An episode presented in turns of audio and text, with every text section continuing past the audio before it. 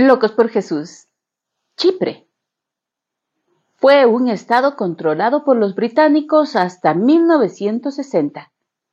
El país está en el presente dividido en comunidades griegas y turcas.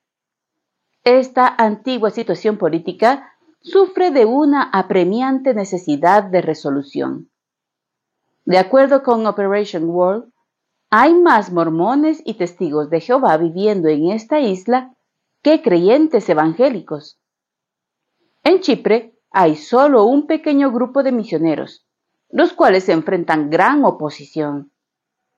En el norte turco, donde casi todos sus habitantes son musulmanes, no se tolera el testimonio activo de los cristianos y la iglesia está limitada a unos pequeños grupos de creyentes. Oren para que los creyentes experimenten la autoridad y el poder del Espíritu Santo para compartir el Evangelio y para que el amor de Jesucristo quebrante todas las barreras étnicas.